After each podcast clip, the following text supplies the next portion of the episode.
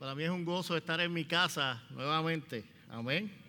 Así que si me habían echado de menos, pues es que usted sabe, el pastor nos pide que hagamos cosas. Amén. Y no el pastor, el Dios Todopoderoso, que es quien, a quien nosotros nos debemos, para la gloria de su nombre. Amén.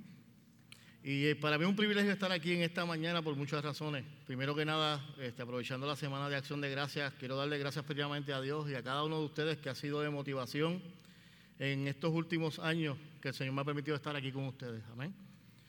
Yo creo que el decir que uno alcanza una meta no necesariamente es producto del esfuerzo de uno solo, sino también es el esfuerzo de gente que dedica tiempo y pasión como nuestro pastor para procurar que nosotros crezcamos en el Señor y podamos seguir a Cristo. Amén.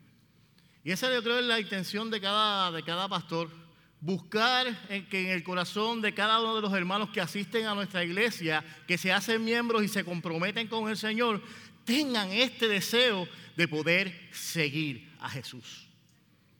Y ese es el tema que quisiera tocar hoy, un tema que me ha tocado profundamente a mí primeramente y luego espero que el Señor los bendiga a cada uno de ustedes, seguir a Jesús.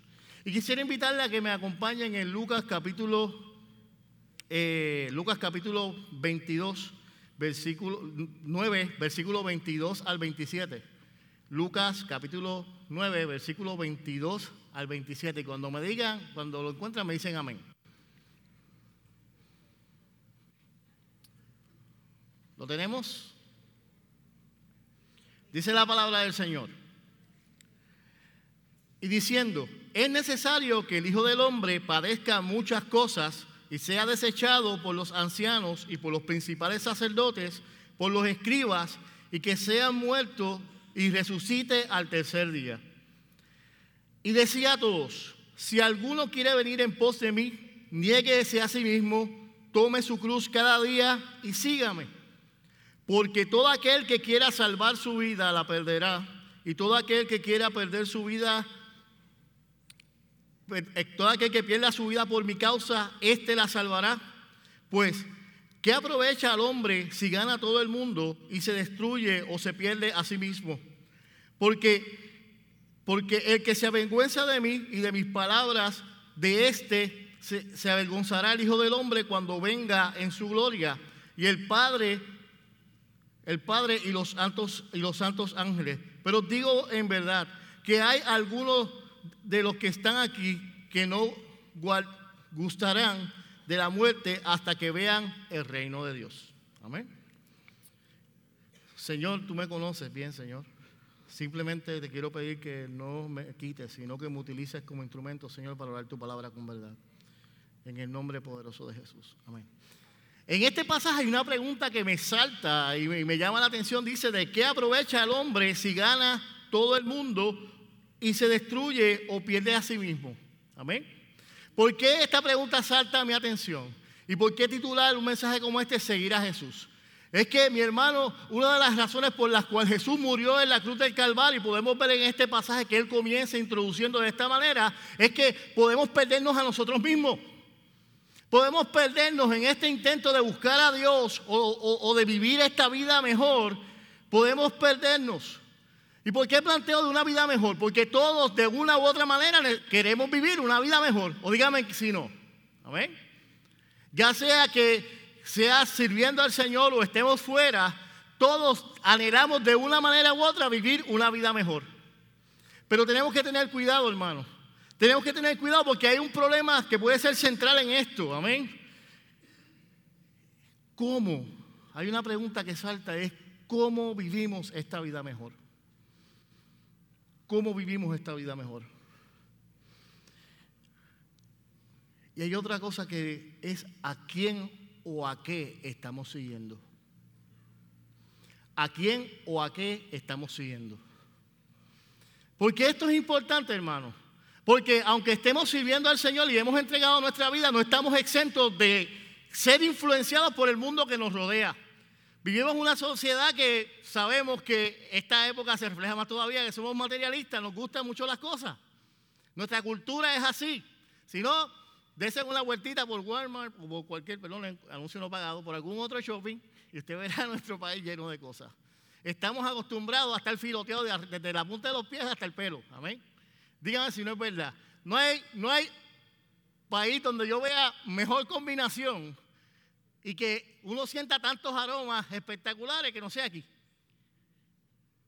Es parte de nuestra cultura. Estamos perfumados, acicalados completamente.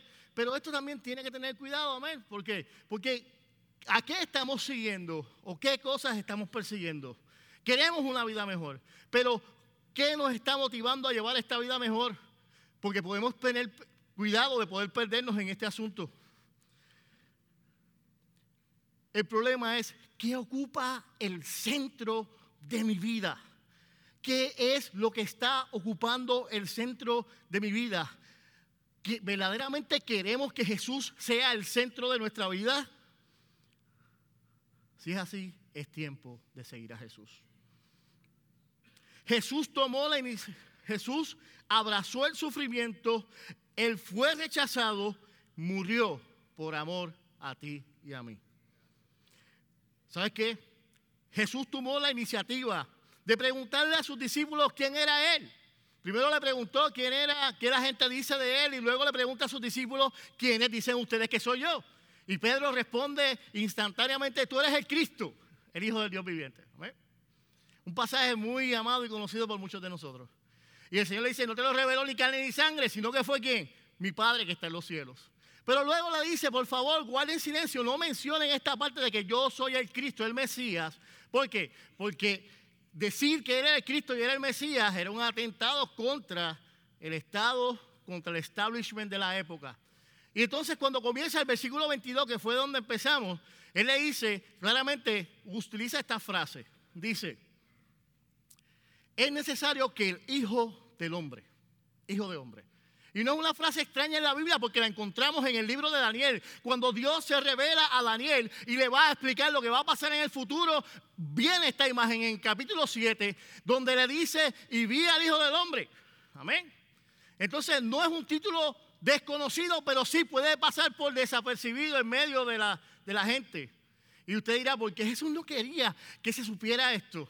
Mi hermano, eso lo vamos a descubrir en este pasaje. Amén. Porque muchas veces tenemos que escudriñar cuáles son las intenciones con las cuales nos acercamos a Jesús. O cómo vivimos el Evangelio. O cómo, cómo este va a impactar nuestras vidas. O cuáles son las expectativas que tenemos. Porque aunque usted no crea, a veces nosotros tenemos montado un muñequito de lo que debe ser Jesús. Y Jesús viene a romper con todas esas cosas, mi hermano. Jesús es el Hijo de Dios. Y como hijo de Dios va a quebrantar cualquier imagen que tengamos de lo que nosotros esperamos de quién es Él.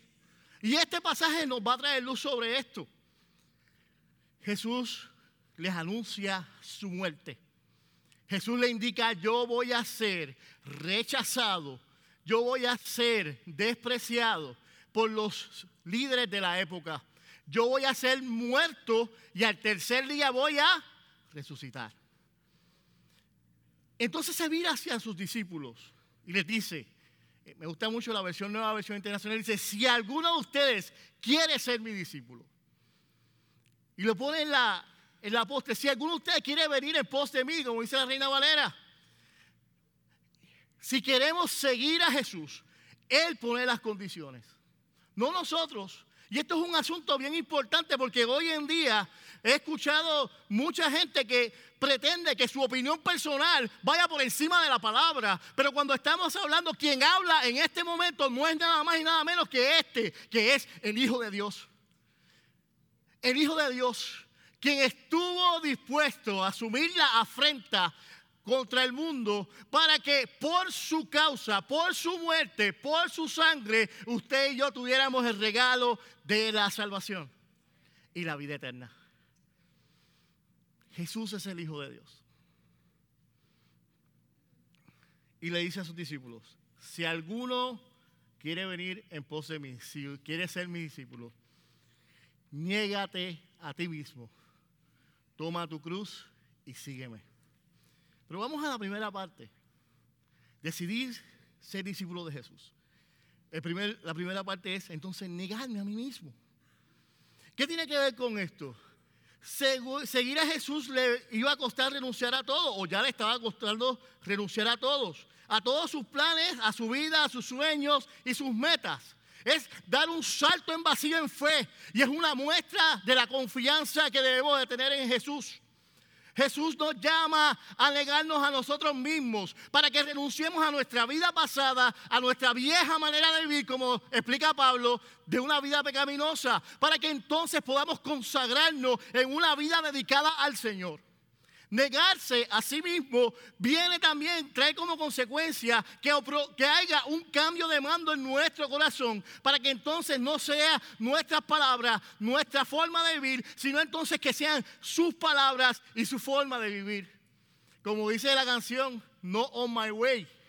Me gusta esa escena donde está Richie Ray y Bobby Cruz, empiezan a cantar de esta forma, de a mi manera. Y usted ve que están envueltos y la gente está entregada y de momento él dice, pero yo cambié mi manera de vivir y le entregué mi vida al Señor.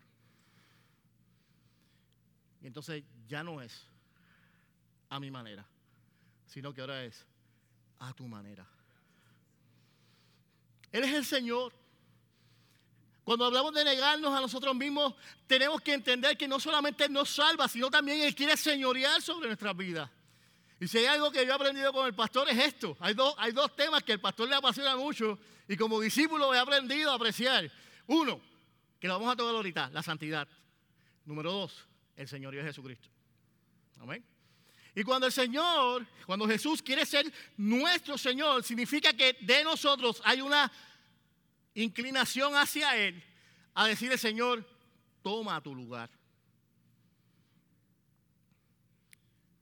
Toma tu lugar. Él quiere ser el rey de tu corazón. Él quiere estar sentado en el trono de tu vida necesitamos nosotros permitirle al Señor sentarse en el trono de nuestra vida. ¿Por qué? Porque Jesús lo hizo. Jesús lo hizo. Jesús se sometió a la voluntad del Padre para que a través de Él pudiéramos tener el regalo y la esperanza que tenemos en Jesús. Pablo le describe de esta manera, haya pues en vosotros este sentir que hubo también en Cristo Jesús, al cual siendo en forma de Dios, no estimó ser igual a Dios como cosa que aferrarse sino que se despojó a sí mismo tomando forma de siervo, hecho semejante a los hombres, y estando en condición de hombre se humilló a sí mismo, haciéndose obediente hasta la muerte y muerte de cruz. Por lo cual Dios también lo exaltó hasta lo sumo y le dio un nombre que es sobre todo nombre. Para que en el nombre de Jesús se doble toda rodilla de los que están en los cielos y en la tierra y debajo de la tierra.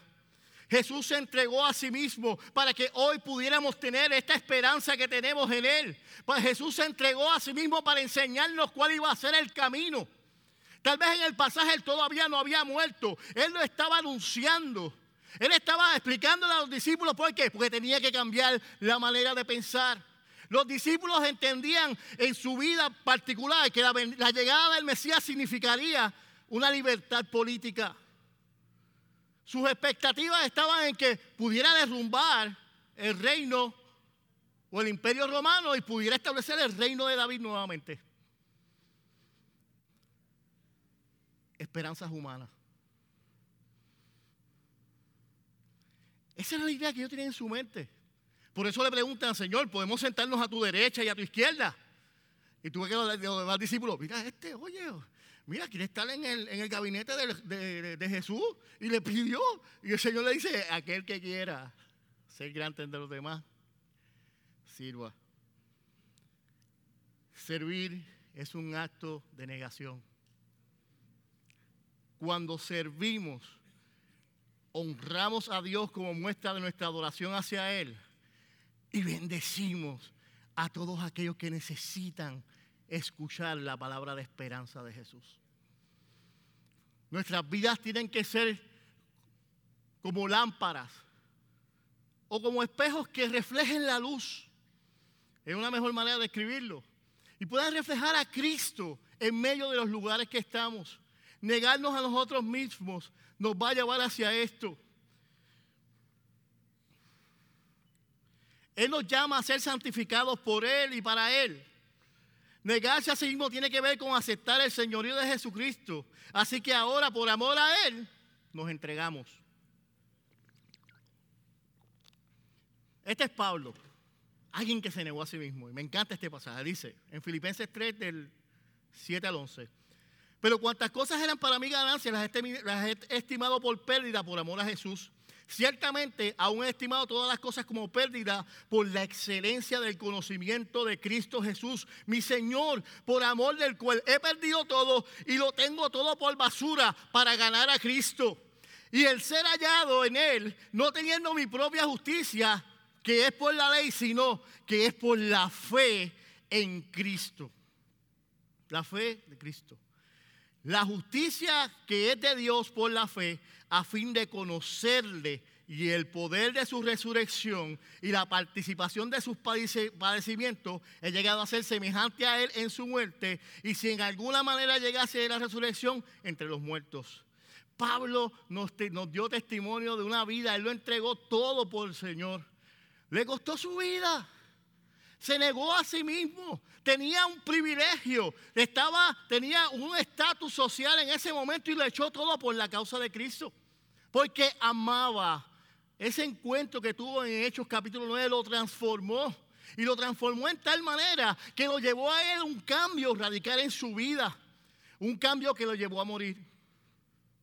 Por eso te invito hoy a que le permitas al Espíritu Santo que te llene, que le permitas a que te ayude en este proceso para podernos alejar de la influencia del mundo y poder mirar a Jesús.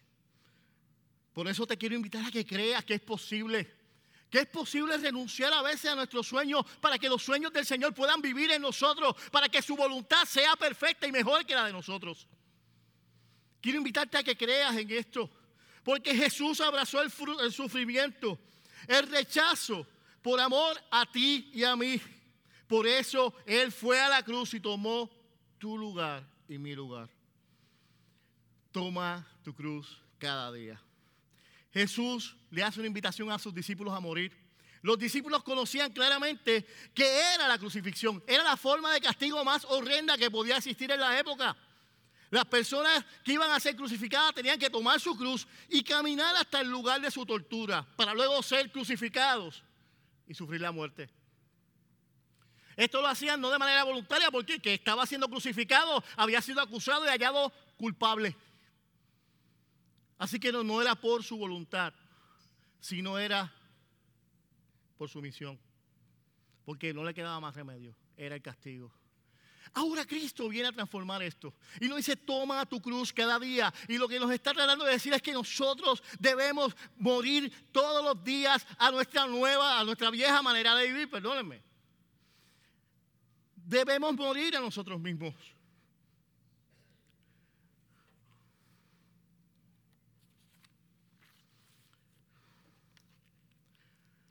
Sí, Jesús estaba pidiendo algo en contra de la lógica quería que tomara nuestra cruz todos los días.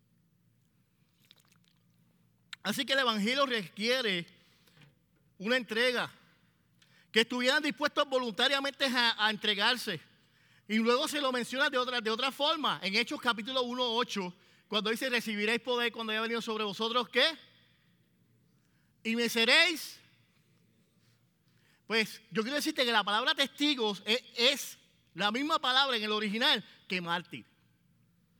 Y la invitación a, ser testigo es a morir. A morir por, la causa de Jesús. Y no estoy diciendo ahora que te vayas a entregar y, ay, no.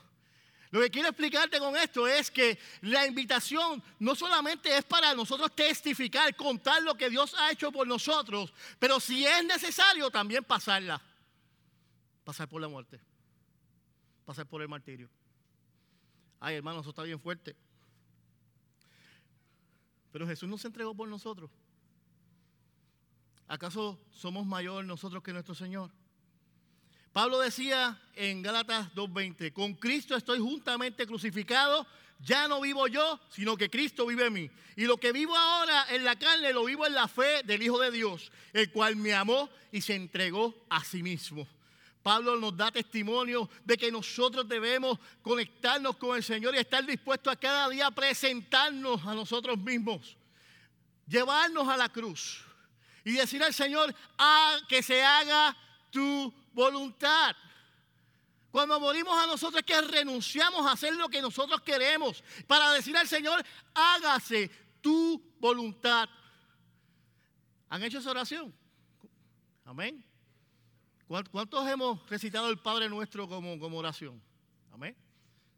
Pues cuando decimos que se haga su voluntad, estamos diciendo al Señor, morimos a nosotros para que tu reino sea exaltado a través de nuestra vida. ¿Por qué, mi hermano? ¿Por qué esto es importante? Mi hermano, esto es importante porque los discípulos podían entender que esto es lo que iba a pasar.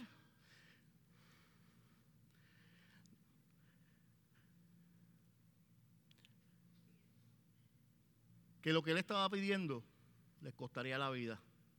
Y quiero decirte que 10 de los discípulos de Jesús murieron por la causa del Evangelio.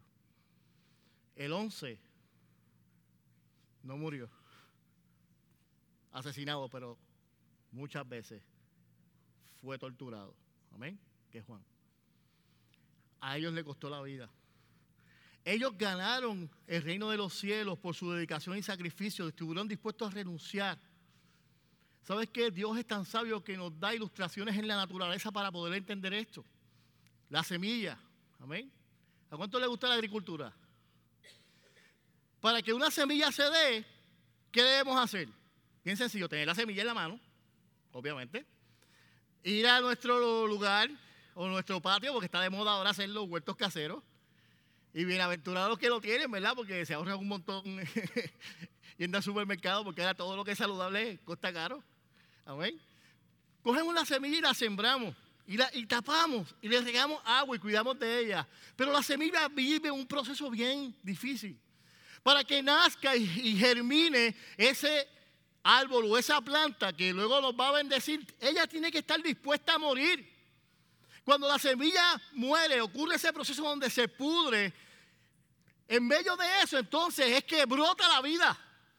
Y eso es lo que nos invita el Señor a que estemos dispuestos a ser como una semilla que es sembrada, a que podamos morir a nuestros propios deseos y placeres, a que podamos entregarnos a Jesús y permitir que a través de esa muerte produzca vida. Jesús es el único que plantea lo siguiente en el versículo 24, porque aquel que quiera ganar su vida la perderá, pero aquel que pierda su vida por mi causa la ganará. Cuando perdemos y estamos dispuestos a renunciar, y estamos dispuestos a humillarnos delante de Dios y decir, Señor, que se haga su voluntad. Él verdaderamente entonces bendecirá nuestras vidas. Y no encontraremos un placer más grande que sea servirle.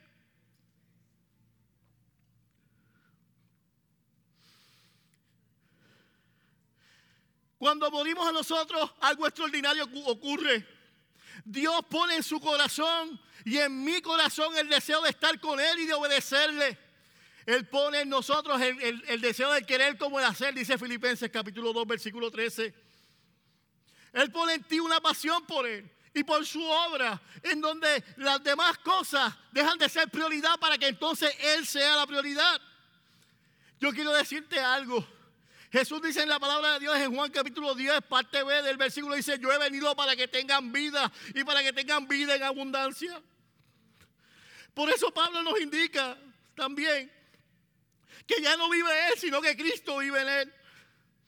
Y en Corintios expresa de una manera espectacular cuán apasionado estaba por el, por el, por el Señor.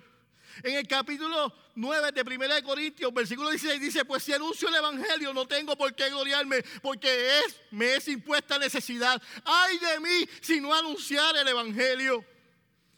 Así que tú y yo somos responsables de esto cada día presentar nuestro cuerpo como sacrificio vivo, santo, agradable a Dios, para que seamos transformados por la renovación de nuestro entendimiento, para que entonces podamos encontrar cuál es la buena y perfecta de voluntad de Dios, agradable y perfecta. Eso es Romanos capítulo 12, versículo 1 y 2. Cuando nos rendimos en adoración, cuando estamos dispuestos a morir a nosotros mismos, a nuestros deseos, entonces Dios se glorifica. entonces nos enamoramos de Él. Entonces ahora sus planes nos parecen que son los mejores. Porque hay un cambio de mentalidad. Cuando somos transformados por el poder de Dios, entonces Jesús se transforma en una prioridad. Y no es que voy a descuidar todas las áreas de mi vida, no. Es que cuando Jesús está en el centro y es la prioridad de mi vida, mi hermano, todas las cosas hayan sentido. Y entonces podemos saber aquellas cosas que realmente son importantes. Nuestra familia es lo más importante. Y me encanta cómo Casting Crown en este momento saca una canción que dice Only Jesus, solo Jesús. Y él dice que si hay algo que él pudiera dejar como legado, no son las demás cosas. Dice, yo prefiero que ellos tengan a Jesús. ¿Qué otras cosas podemos hacer si queremos morir? Morir significa que toda nuestra vida gire en torno a Cristo. No es fácil, hermano. No es fácil, pero es posible. El Señor ha dejado al Espíritu Santo para que podamos caminar junto a Él, para que podamos seguirle. El Señor, amén, ha dejado para nosotros bendición. Todo esto porque Jesús estuvo dispuesto a abrazar el sufrimiento, ser rechazado y morir por amor a ti y a mí. Seguir a Jesús. Sígueme. El versículo, si alguno quiere venir en pos de mí, néguese a sí mismo, tome su cruz cada día, eh, cada día, y sígame.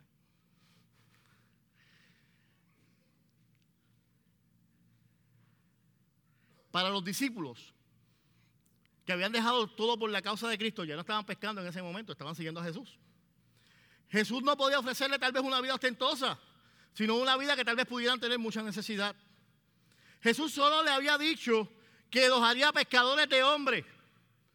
Jesús estaba hablando claro por primera vez con ellos en este pasaje. Le está diciendo, yo no soy el que ustedes piensan que ustedes están esperando. Yo no soy el que viene a traer libertad del imperio romano. Ahora, lo que él sí está dejando claro es que si él es el Mesías esperado, que viene a liberarlos de un imperio que es mucho más poderoso que el imperio romano, que lleva subyugando a la gente por miles de años y es el imperio del pecado. Y el Señor viene a libertarnos de ese imperio. Por eso nos pide que, nos neguemos a nosotros mismos. Por eso nos pide que tomemos nuestra cruz cada día y nos pide que le sigamos. ¿Por qué?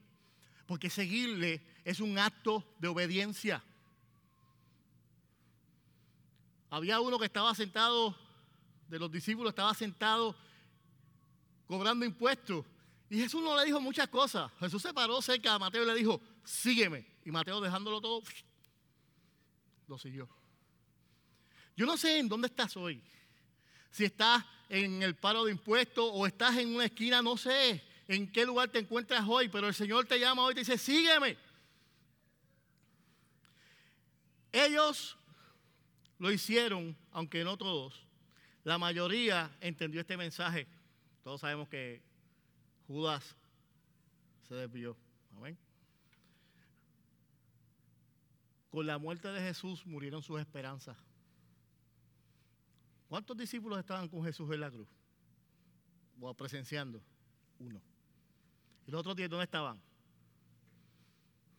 Tomás decía, yo tengo que verlo.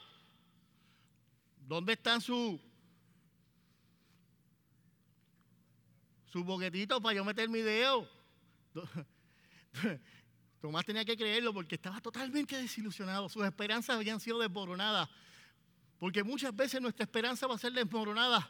Pero llega el momento en que Tomás tuvo un encuentro con Jesús y le ¿qué fue las palabras que dijo? O sea, es bien interesante la escena. Ellos están, le están contando a Tomás. Tomás le dice eso, de momento de la nada, con las puertas cerradas, Jesús hace, ¡San! Aquí estoy. Aquí están mis manos. Aquí está mi costado. Y vemos, vemos a, a Tomás cómo se tira el piso. Señor mío, Dios mío, yo no sé si tienes que volver a encontrarte como Tomás con Jesús, pero en el momento de la mayor desilusión de nuestra vida, yo quiero decirte que cuando Él aparece, todo cambia.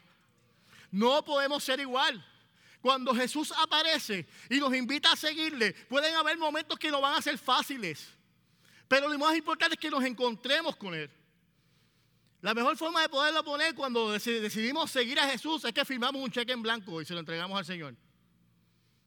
¿Usted se atrevería a hacer eso? ¿Usted confía a tal magnitud que tiene la capacidad de abrir su chequera, firmar el cheque, no ponerle el acuse ni la cantidad y entregárselo a alguien?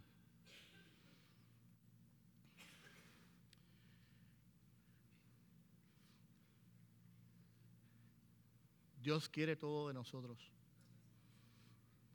Él no está pidiendo un poquito, Él lo quiere todo. Seguir a Jesús nos va a costar, pero yo quiero decirte que Él nos ha ofrecido todo también. Él nos ha dado una vida. Creemos como Cristo nuestro Salvador. Creemos en Cristo como nuestro sanador. Creemos en Cristo como nuestro santificador y creemos en Cristo como nuestro Rey que viene.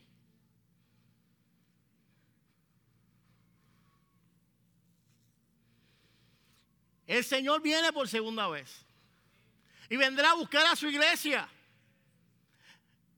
Y Él espera que nosotros, siguiéndole, obedezcamos lo que Él nos envió, que podamos cumplir la gran comisión. Dice en el capítulo 24, no me acuerdo el versículo ahora, pero en la parte final dice que cuando Él venga, que nos encuentre haciendo lo que Él nos mandó. Así que nosotros tenemos una tarea y seguir a Jesús significa obedecer sus mandamientos. Y el más grande que nos dejó, además de vivir una vida en santidad, separado para Él, negándonos a nosotros mismos, tomando nuestra cruz cada día, seguirle implica cumplir la gran comisión. Las buenas noticias del Evangelio. Lo grande y hermoso que es el Señor. Hay otros que necesitan conocer el mensaje de Jesús. Y la única Biblia, el único instante o la única persona que tendrán para poder llegar a Cristo eres tú y soy yo. Tú eres instrumento de Dios. Por eso el Señor quiere que te alistes y que le sigas. Que le busques con todo tu corazón. Cuando hablamos de seguirle, quiero plantearte que primeramente se trata de una relación personal con Jesús. Que abramos nuestras Biblias, que separemos tiempo en silencio para escuchar su voz. No irnos al garete por ahí a hacer lo que nos da la gana. Mire, hermano, Estar en la obra mucho tiempo conlleva mucho cansancio, pero tenemos que ir a la voz del Padre a escuchar su voz. Tenemos que sacar tiempo en oración y pedir al Señor que nos diga en dónde tú me necesitas, en dónde tú me quieres. ¿Por qué? Porque Dios te ha capacitado con unos dones y talentos que son especiales. Tú eres único y no hay otro más como tú. Y cuando tú estás en sus manos y escuchaste su voz y estás en el lugar preciso, Tú eres una hermosa herramienta del reino y otros pueden llegar al conocimiento de Cristo a través de ti.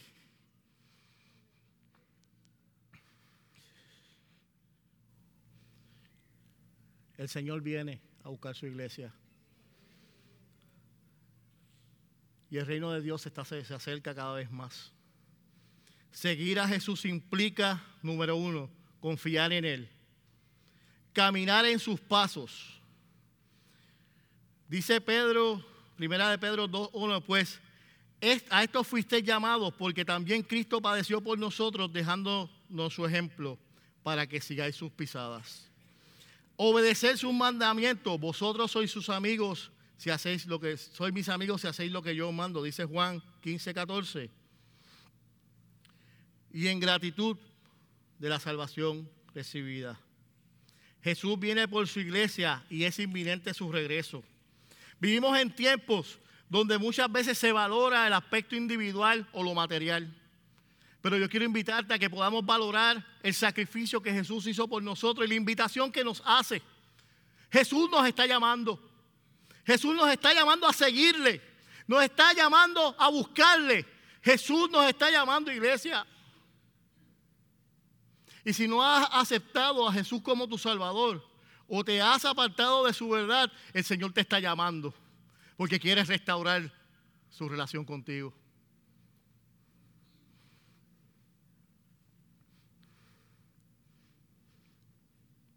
debemos negar nuestros deseos egoístas y usar nuestro tiempo, dinero, para elegir seguir a Jesús. Hoy en día, esta forma tal vez puede ser costosa, pero a la larga vale la pena todo el dolor y el esfuerzo.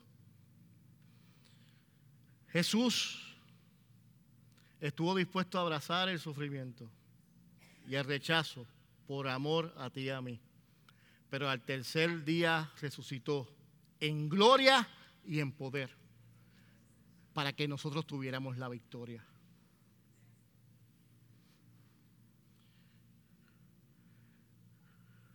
Si alguno quiere ser mi discípulo, néguese a su mismo. Tome a su cruz cada día y sígame. Y si en esta mañana hay alguien que quiere seguir a Jesús, yo te invito a que donde quiera que estés puedas levantar tu mano, porque queremos orar por ti. ¿Habrá alguien en esta hermosa mañana que anhele el poder seguir a Jesús? ¿Habrá alguien esta mañana que quiere decirle al Señor, Señor, yo te necesito? Habrá alguien esta mañana que diga, Señor, yo quiero ser tu discípulo. Yo quiero estar dispuesto a buscarte, Señor. Ayúdame.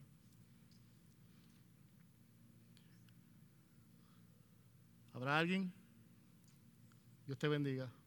Un anciano, por favor, que vaya donde el joven. Segundo llamado. Estamos criados en la iglesia. y anhelamos buscar al Señor. Pero muchas veces hay tantos tropiezos y hay tantas dificultades que nos sentimos desmayar.